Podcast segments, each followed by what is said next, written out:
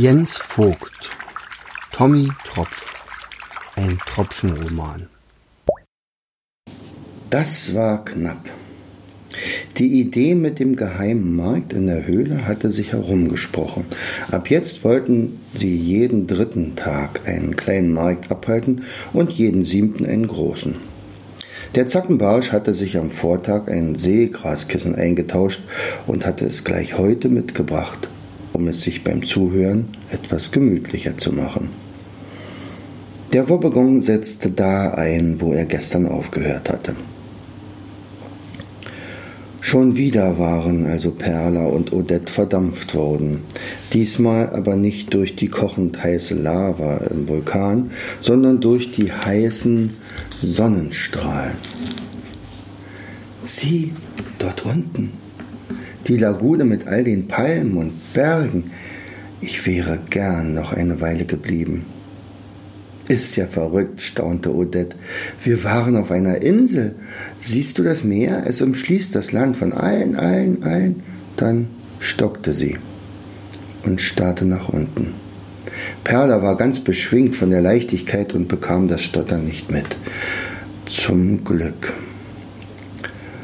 Odette hingegen war sich sehr sicher, dass sie sich nicht verguckt hatte, und was sie da sah, gefiel ihr ganz und gar nicht.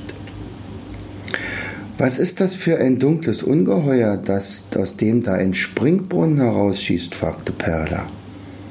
Hm, das dürfte ein riesiger Wal sein, antwortete Odette. Schau, jetzt springt er. Tatsächlich hatte sich das riesige Tier weit über das Meer hinaus katapultiert und klatschte nun mit lautem Getöse wieder auf die Wasseroberfläche zurück. Also da hätte ich jetzt nicht runterschwimmen wollen, kicherte Perla. Ich glaube, wir wären platt wie eine Flunder, lachte Odette. Sie war heilfroh, dass sie weit über dem Meer flogen. Nachdem beide eine Weile nebeneinander geschwebt hatten, fiel Perla auf, dass Odette eine geraume Zeit gar nichts gesagt hatte. War sie etwa eingeschlafen? Schläfst du? fragte sie in die Richtung ihrer Freundin. Was? Äh, ähm, äh, Odette zuckte zusammen. Äh, oh nein, oh nein. Odette war alles andere als müde. Sie hatte nämlich bald nach ihrem Abfluss diesen schrecklichen Halo gesehen. Er musste ihnen gefolgt sein. Inständig hoffte sie, dass er nicht nach oben schaute, um die beiden über sich zu sehen. Dieser Kerl. Reichte es nicht, dass sie wegen ihm in die Glut gefallen sind? Auf keinen Fall durfte sie mit diesen Informationen Perla beunruhigen. Vielleicht würde ja doch alles noch gut gehen. Das Meer und der Himmel. Sie beide sind so groß doch sie würde stets ihre Augen offen halten müssen. Während der ganzen Zeit waren sie höher und höher gestiegen. Die Insel unter ihnen war nur noch ein Pünktchen im riesigen Ozean. Andere Pünktchen tauchten auf und ganz, ganz weit hinten schien das Meer zu Ende zu sein. Dort ragten hohe Berge in den Himmel. Wind kam auf und zerrte an den beiden.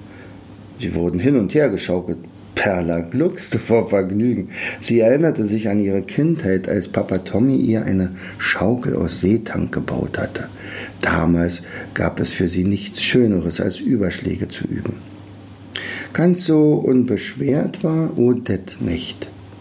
Sie hatte die ganze Zeit dafür gesorgt, dass sie zusammenblieben und sich nicht aus den Augen verloren.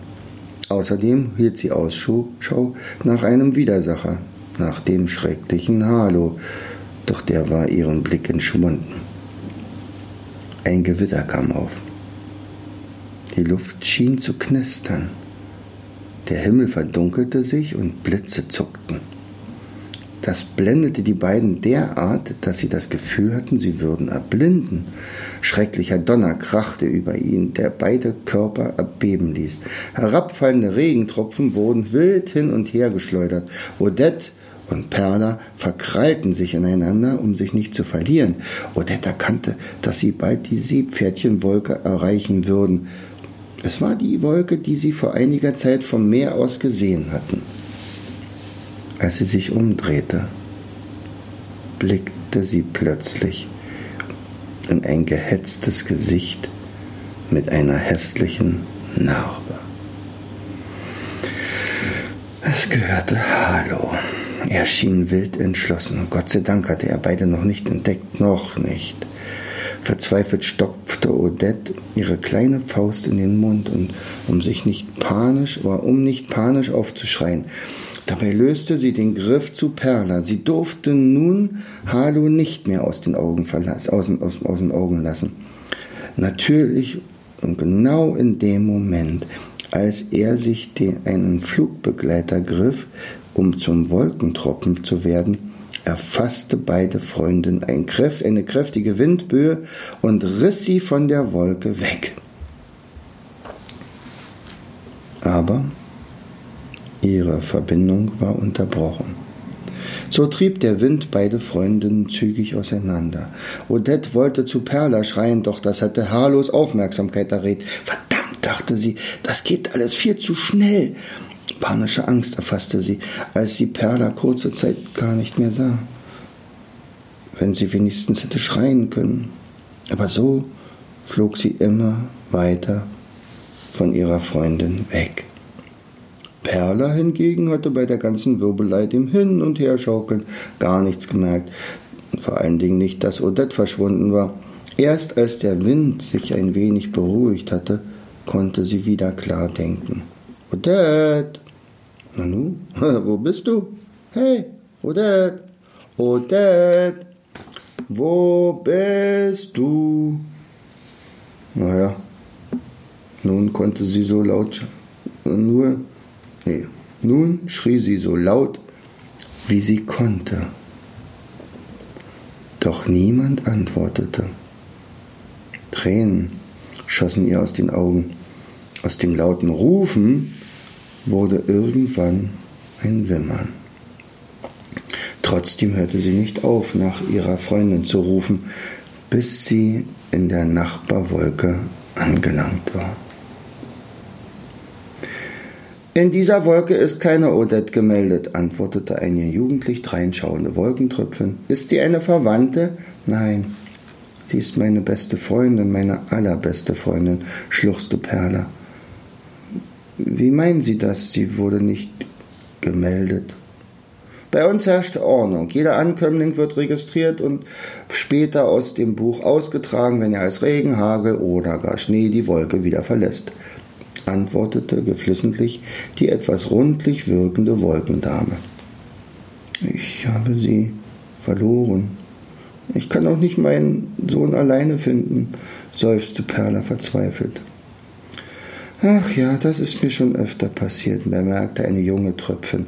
Ich bin übrigens Kumulumba. Zuletzt kommen wir im Meer immer wieder zusammen. Wir Wassertropfen haben gelernt, geduldig zu sein. Doch Perla war untröstlich.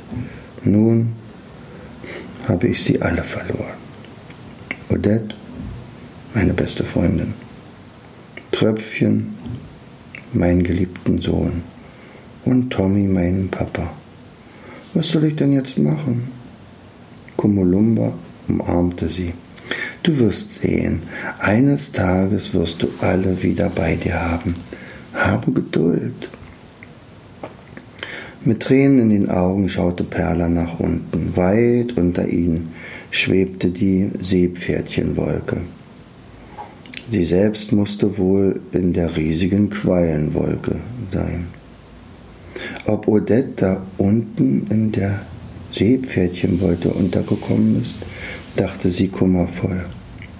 Insgeheim wünschte sie sich, dass die beiden Wolken sich demnächst vereinigen würden.